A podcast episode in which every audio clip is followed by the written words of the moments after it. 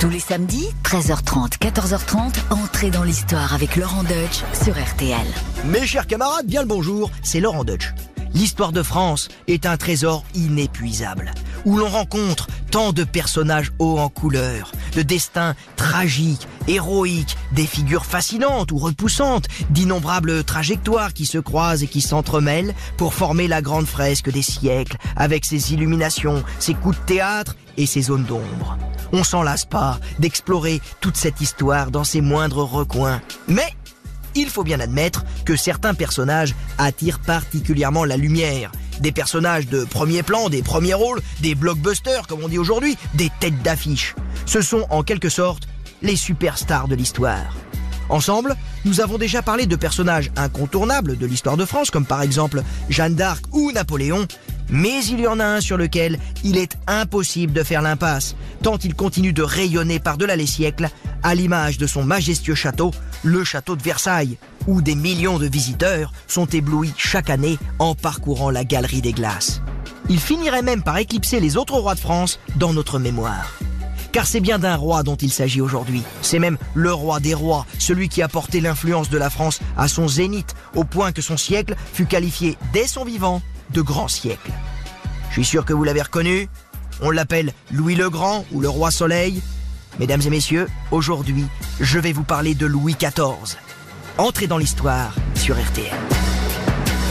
Entrez dans l'histoire. Laurent Deutsch sur RTL. Nous sommes en plein hiver 1638, à la fin du règne de Louis XIII. En ce temps-là, la France attend désespérément un héritier au trône. Après 23 ans de mariage stérile, Louis XIII et la reine Anne d'Autriche eux-mêmes ont presque abandonné l'idée d'avoir une royale progéniture. Il faut dire que le roi Louis le Juste était pas très porté sur la chose. Sa timidité maladive et la complexité de son caractère le handicapent dans ses devoirs conjugaux. Et pourtant, miracle, alors que plus personne n'y croyait, un heureux événement est annoncé en ce début d'année 1638. La reine est grosse, la reine est pleine, comme on disait au Moyen Âge. Louis XIII a rempli son devoir conjugal.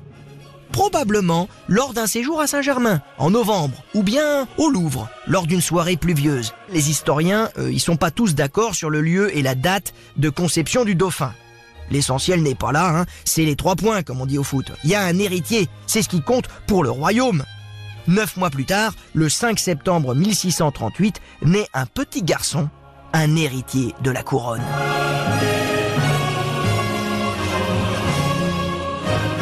On le baptise sous le nom de Louis dit Dieudonné. Dieudonné? Eh oui, parce qu'il est l'enfant du miracle, considéré comme un véritable don de Dieu. Dans tout le royaume, et à Paris en particulier, c'est l'explosion de joie, l'euphorie générale. La capitale est en effervescence. Il y a des feux d'artifice, on chante, on danse, on fait la fête pendant trois jours de suite. Tant et si bien que l'ambassadeur de Suède, témoin de la liesse générale, écrit Jamais on ne vit un tel événement dans la mémoire des hommes. Ah oui, c'est dire. Le futur Louis XIV est déjà un phénomène au berceau. Louis XIII et Anne d'Autriche sont aux anges. Ils voient dans cette naissance un cadeau de la Sainte Vierge, vers laquelle ils ont tourné leurs prières pendant les jours qui précédèrent la conception. C'est pourquoi Louis XIII, en remerciement, décide de consacrer le royaume de France à la Vierge Marie et de faire du 15 août, jour de son Assomption, un jour férié dans tout le royaume. Alors maintenant, vous aurez peut-être une petite pensée émue pour Louis XIV en vous étalant de la crème solaire sur la plage pendant le pont du 15 août. C'est grâce à lui tout ça.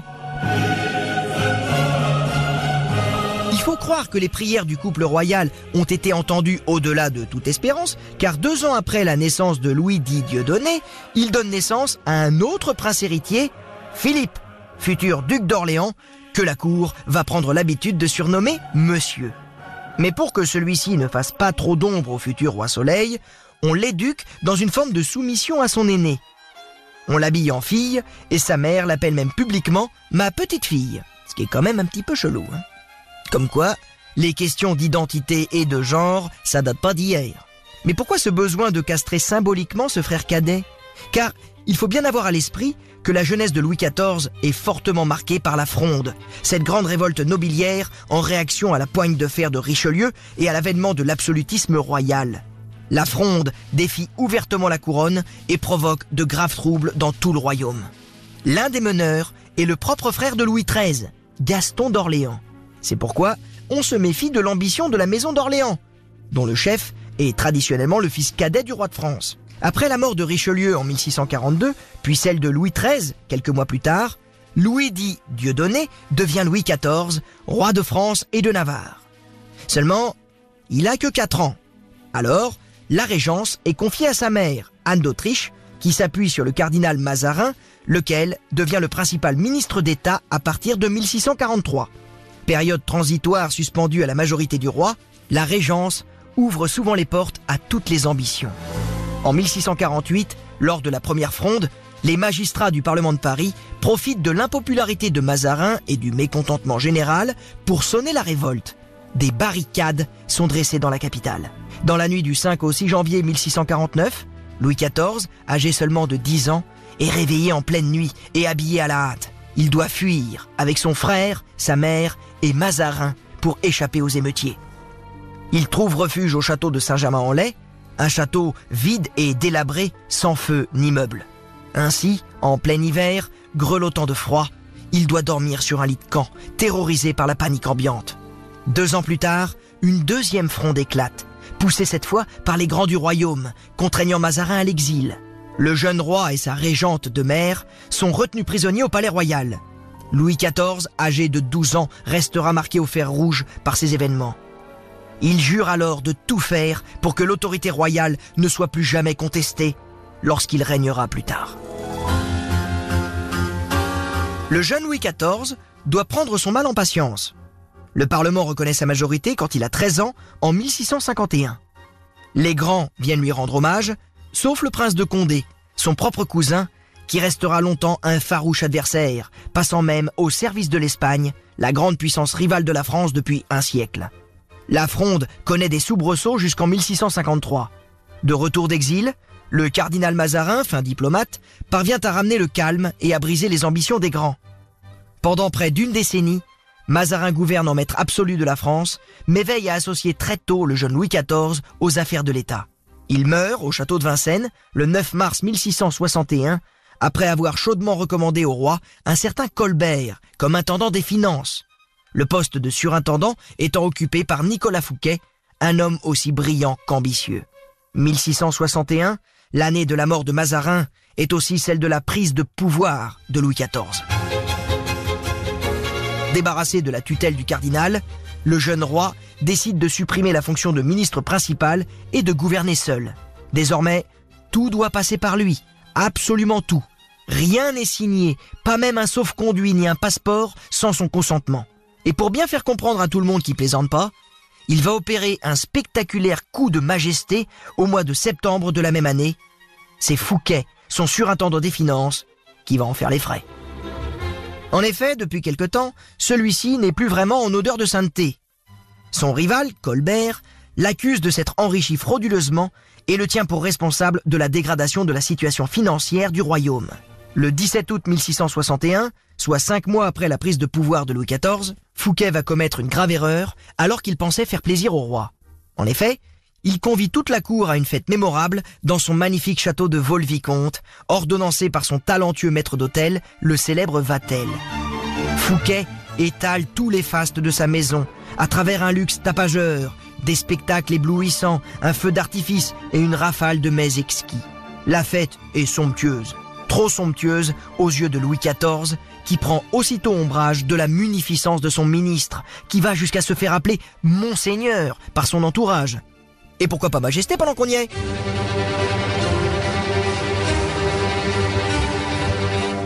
Clairement, à côté de Fouquet, Louis XIV ne se sent plus roi. C'est une humiliation, c'est un affront. Il hésite même à quitter la fête, séance tenante. Mais se ravise. Il ravale sa colère et prépare sa vengeance, qui, c'est bien connu, est un plat qui se mange froid. Et ainsi, trois semaines plus tard, le 5 septembre 1661, soit le jour même de ses 23 ans, Louis XIV va s'offrir un incroyable cadeau d'anniversaire. La scène se joue à Nantes, où séjourne la cour pour présider les États de Bretagne. Fouquet ne voit rien venir. Sortant du conseil du roi, il est arrêté dans sa chaise à porteur au niveau du parvis de la cathédrale Saint-Pierre par le célèbre D'Artagnan. Il est conduit en prison au château d'Angers, puis à la Bastille, en attendant son procès. Louis XIV en profite alors pour supprimer le poste de surintendant des finances et promouvoir son homme de confiance, l'austère Colbert. Après trois ans d'audience et malgré une défense acharnée, Fouquet est reconnu coupable de péculat, c'est-à-dire de détournement de deniers publics et condamné à la détention à perpétuité. Il ira finir ses jours dans la forteresse de Pignerol, une place forte royale située dans les Alpes.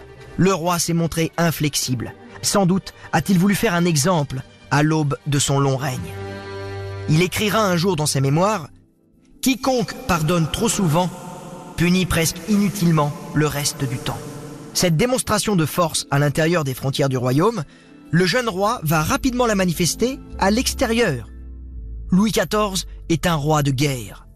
D'ailleurs, ses derniers mots sur son lit de mort, adressés à son arrière-petit-fils, le futur Louis XV, auraient été Tâchez de conserver la paix avec vos voisins, j'ai trop aimé la guerre. Ne m'imitez pas en cela, non plus que dans les trop grandes dépenses que j'ai faites. Cette confession, peut-être apocryphe, exprime quand même le caractère belliciste du roi. De façon constante, pendant presque tout son règne, en s'appuyant sur son grand ministre Louvois et sur le maréchal Turenne, il fait la guerre aux puissances rivales, notamment à la maison des Habsbourg, dont les possessions territoriales ceinturent littéralement dangereusement le royaume de France. Il y a d'abord la guerre de dévolution, un conflit entre la France et l'Espagne qui éclate en 1667 lorsque Louis XIV réclame une partie des Pays-Bas et la Franche-Comté au nom de son épouse Marie-Thérèse, l'infante d'Espagne.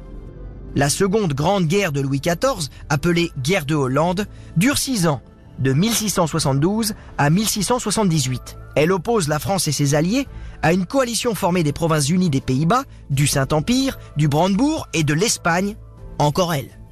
La France écrase ses ennemis et agrandit ses frontières en obtenant pour de bon la Franche-Comté et de nombreuses places fortes flamandes. Ce triomphe permet à Louis XIV de développer la politique du précaré, conseillée par le maréchal Vauban. Elle consiste a doté le royaume d'un puissant réseau de forteresses à ses frontières. C'est la fameuse ceinture de fer de Vauban, dont on peut encore visiter de beaux exemples dans le nord-est, comme la citadelle de Lille. Forte de ses succès militaires et de cette vision stratégique, la France consolide son rang de première puissance mondiale et Louis XIV son statut de monarque absolu. Mais ce roi, avide de gloire, dispose de bien d'autres armes pour dominer l'Europe. Des armes tout aussi coûteuses, mais bien plus joyeuses l'art, la culture et la fête.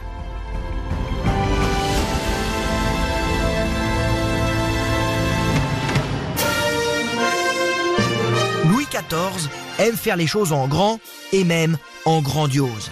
En mai 1664, il inaugure la première d'une longue série de plaisirs, comme on disait à l'époque, c'est-à-dire de fêtes dont la première est entrée dans la légende avec son nom évocateur, les plaisirs de l'île enchantée.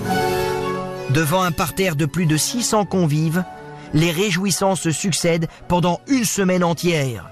Carrousel, courses de bagues, théâtre, ballet, feux d'artifice, collation, promenade, loterie. Les invités ne savent plus où donner de la tête dans cette débauche de féerie, de luxe et de raffinement. Les deux principaux artisans de la fête sont les deux Baptistes, Jean-Baptiste Poquelin, alias Molière pour les mots, et Jean-Baptiste Lully pour la musique. C'est à cette occasion que Molière fait jouer sa pièce provocante Tartuffe, où il se moque des dévots hypocrites de la cour. Quant à Lully, il compose pour l'occasion des intermèdes et des ballets dont le roi est friand. Fermez les yeux. Imaginez un instant le tableau. Nous sommes à la tombée du soir, on sert le souper, et petit à petit, 34 violons et flûtes conduits par Lully pénètrent lentement dans les jardins au rythme d'un rondeau, puis se séparent en deux files pour venir se placer de chaque côté du dais sous lequel le roi a pris place. Après un ballet, exécuté par les signes du zodiaque et les saisons, quatre des acteurs de la troupe de Molière font leur entrée, juchés sur des animaux tirés de la ménagerie de Versailles. Un nombre infini de chandeliers et 200 flambeaux de cire blanche sont tenus par des serviteurs portant des masques. On n'a jamais vu autant de splendeur au royaume d'Hélice. Mais d'autres fêtes somptueuses ont marqué les esprits, comme aussi le grand divertissement royal, une soirée inoubliable qui s'est déroulée le 18 juillet 1668. Molière et Lully sont encore de la fête, en tête d'affiche.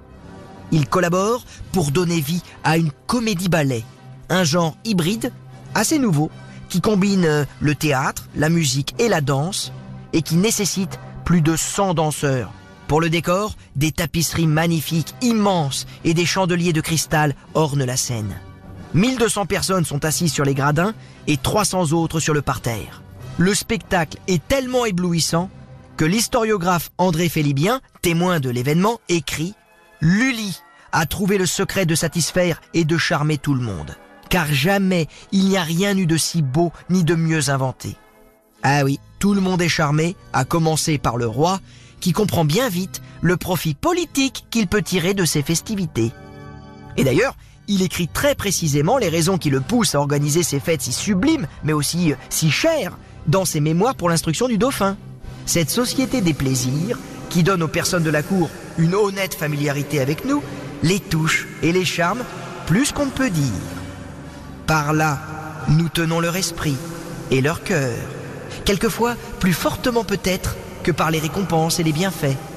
Et à l'égard des étrangers, dans un état qu'ils voient d'ailleurs florissant et bien réglé, ce qui se consume en ces dépenses, qui peuvent passer pour superflues, fait sur eux une impression très avantageuse de magnificence, de puissance, de richesse et de grandeur. Mais attention, au-delà des visées politiques, Louis XIV aime sincèrement les arts, en particulier le ballet. D'ailleurs, il ne rechigne pas à danser lui-même et à se donner en spectacle. Et oui, le roi danse. Regardez-le.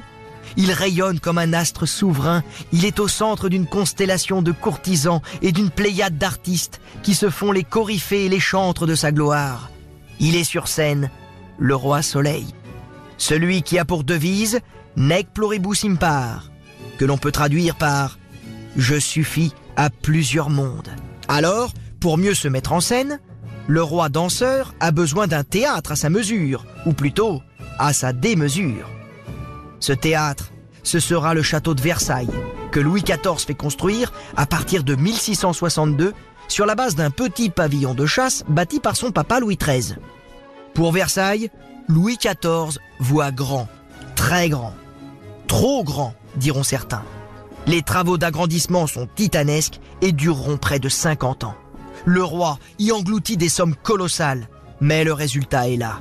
Versailles est son double de pierre, un château majestueux, à l'image de sa rutilante galerie des glaces, longue de 73 mètres, parée de 357 glaces, conçue par l'architecte Mansart et ornée par les peintures monumentales de Lebrun, toutes à la gloire des victoires militaires de Louis XIV.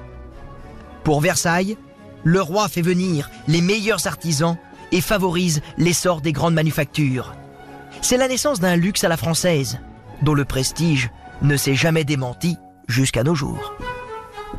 Louis XIV va donner ses lettres de noblesse à un art national, un art français, un idéal esthétique que l'on appellera le classicisme. Il se traduit dans l'architecture, mais aussi dans l'horticulture, avec les fameux jardins à la française, mais aussi dans la musique, dans le théâtre avec Lully, Molière, dans la peinture et aussi dans la littérature.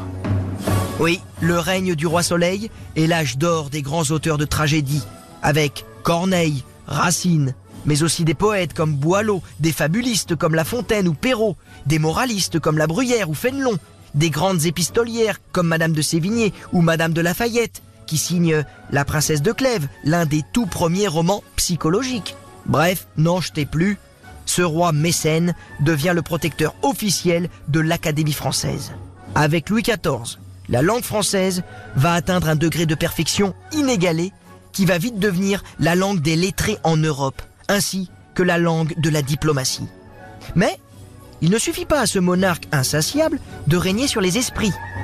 Il entend aussi régner dans les cœurs.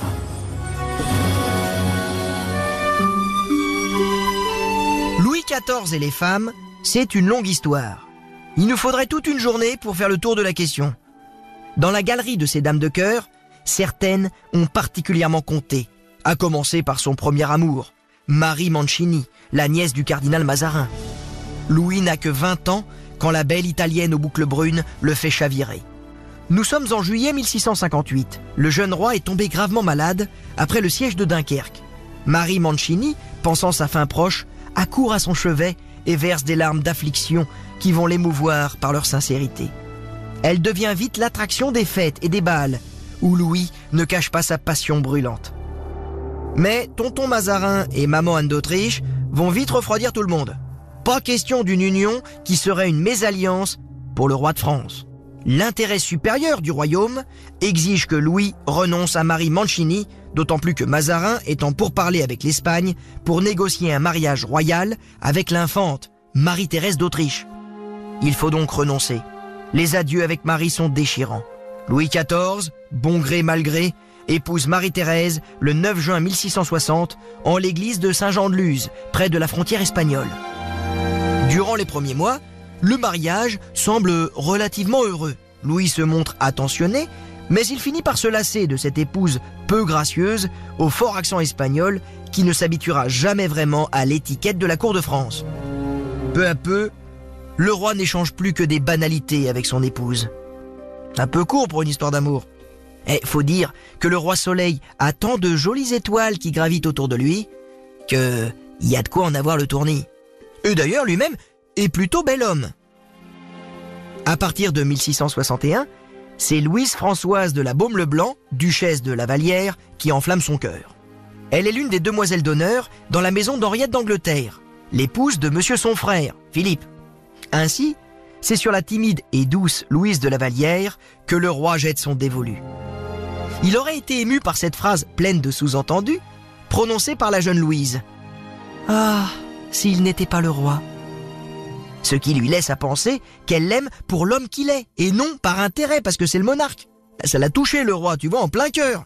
Ainsi, c'est à elle, Louise, qu'il dédie secrètement la fameuse fête des plaisirs enchantés de 1664. Tout le monde voit bien que le roi n'a Dieu que pour Louise de la Vallière. Personne n'est dupe. Il va l'aimer, Louis, passionnément pendant six ans, avant avant qu'il ne l'aime plus. Bah oui, c'est comme une bougie qui s'est éteinte, c'est terminé, elle va être éclipsée dans son cœur par une nouvelle favorite, la piquante Françoise, dite Athénaïs de Rochechouart de Mortemart, marquise de Montespan. Ah, la Montespan, c'est toute une histoire. Elle est blonde, elle a les yeux bleus, elle a le teint laiteux, tout à fait dans le goût de l'époque. Une beauté à faire admirer à tous les ambassadeurs, écrit d'elle Madame de Sévigné. Mais attention, elle est jolie, elle est jeune, elle est fraîche, mais elle est piquante, elle est caustique.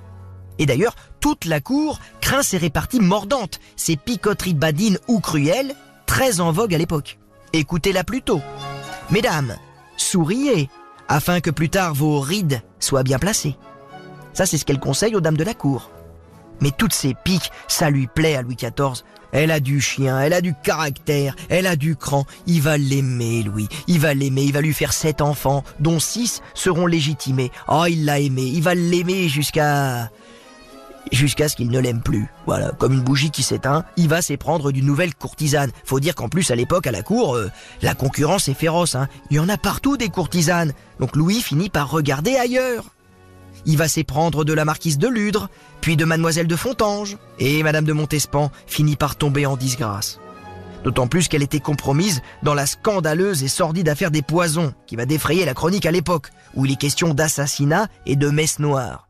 Bref, vaut mieux la lâcher un peu la Montespan, ça sent pas bon autour d'elle. Du coup, elle se voit privée de son appartement et de son titre à Versailles, et finira ses jours dans la dévotion à méditer sur ses nombreux péchés.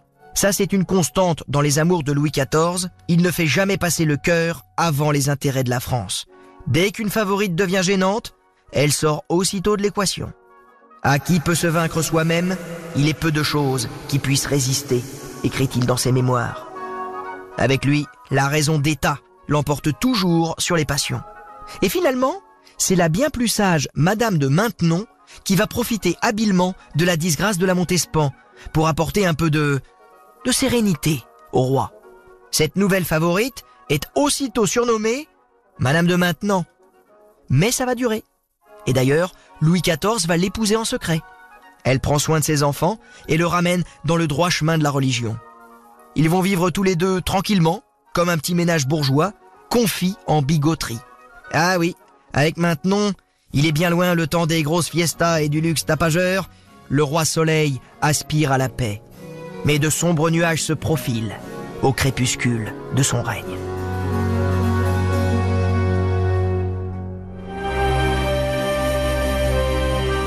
La fin du règne de Louis XIV s'achève dans une morosité qui contraste avec la flamboyance de ses jeunes années.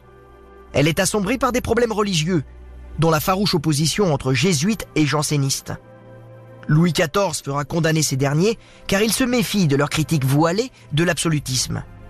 Ses relations avec le pape Innocent XI ne sont pas non plus au mieux. Il doit aussi faire face à la montée du quiétisme, une doctrine mystique également critique à l'égard de l'absolutisme royal, promue par Fénelon, l'auteur des aventures de Télémaque. La religion a toujours été une question épineuse pour Louis XIV. Fervent catholique, malgré ses aventures galantes, le roi subit fortement l'influence du parti dévot, dont le brillant prédicateur Bossuet est le chef de file. Il se montre intraitable avec les protestants, qui représentent selon lui une grave menace pour la stabilité du royaume. Ainsi, il fait révoquer l'édit de Nantes en 1685 et mate les Huguenots irréductibles à travers les dragonnades. Des persécutions appelées ainsi, car elles sont menées par l'envoi de régiments de dragons, notamment dans les Cévennes, pour convertir de force les protestants en logeant chez l'habitant. On est loin de la tolérance religieuse prônée par Papy Henri IV, hein, euh, que je vous recommande d'ailleurs de découvrir dans un précédent épisode d'entrée dans l'histoire qu'on a fait il y a quelques semaines. Il était formidable. Allez-y, n'hésitez pas, vous serez pas déçus, vous m'en direz des nouvelles. Entre 1711 et 1714, presque tous les héritiers légitimes du roi meurent les uns après les autres. Faut dire qu'il est long, le règne de Louis XIV. Hein. D'ailleurs, cherchez pas, c'est le plus long règne de toute l'histoire universelle pour un souverain. 72 ans, le mec, il est invaincu, imbattable. Quoique, attention, il y a un petit challenger qui nous arrive là de l'autre côté du channel, avec Elisabeth II qui fête cette année ses 70 ans de règne. Et oui, le record est à portée. C'est tout le mal qu'on souhaite à notre reine d'Angleterre. God save the Queen. God save the glorious. God save the glorious. God save the Queen. Et là, vous vous dites, ah bah ça y est, nous met des anglicismes. Oh, c'est pas possible, hein, on n'est plus chez nous.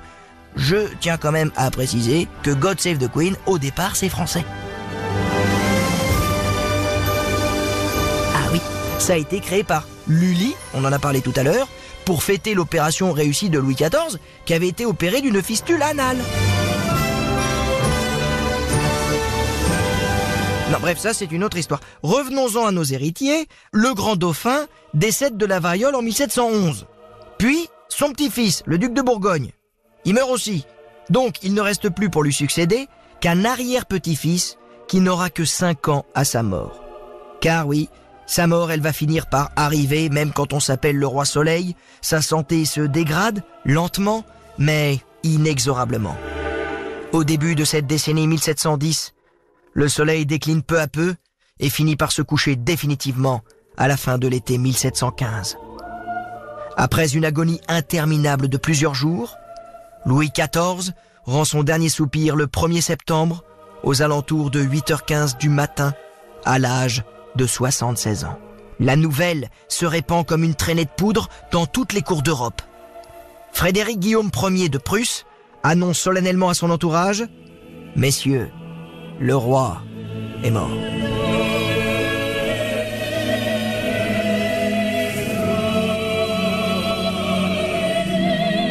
Oui, juste ça. Messieurs, le roi est mort.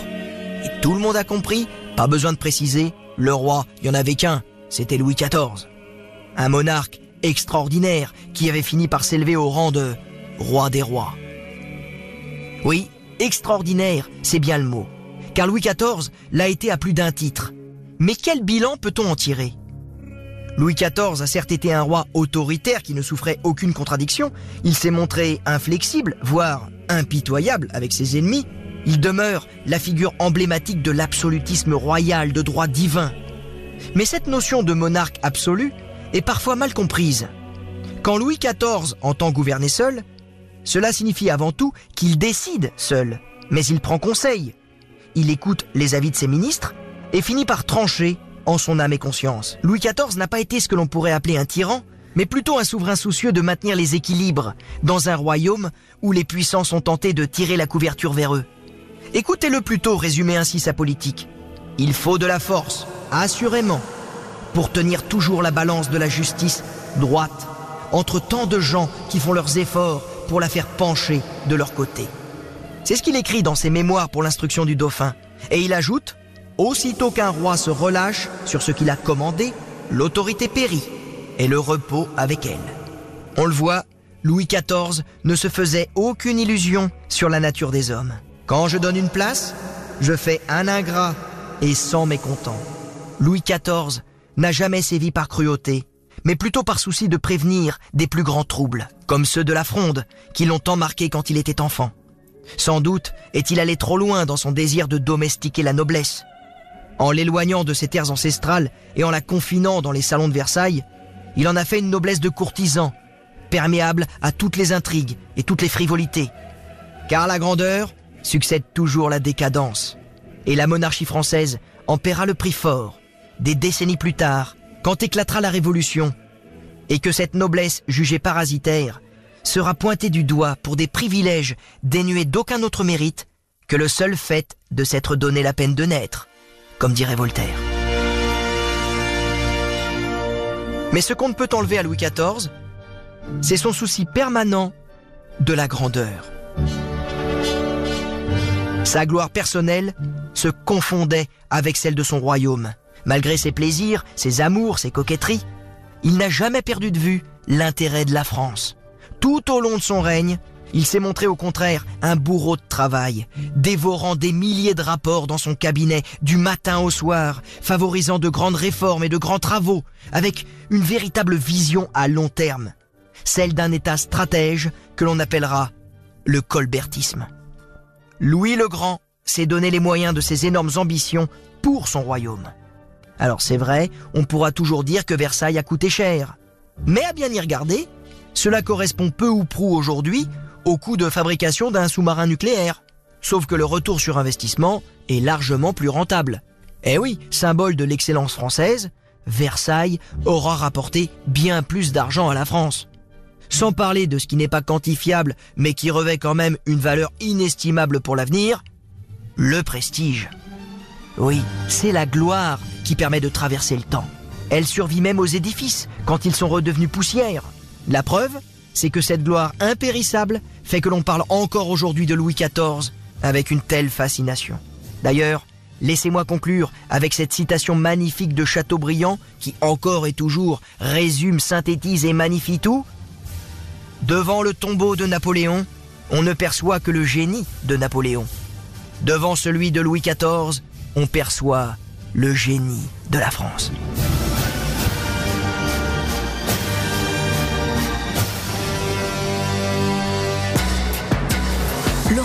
Sur RTL, entrée dans l'histoire.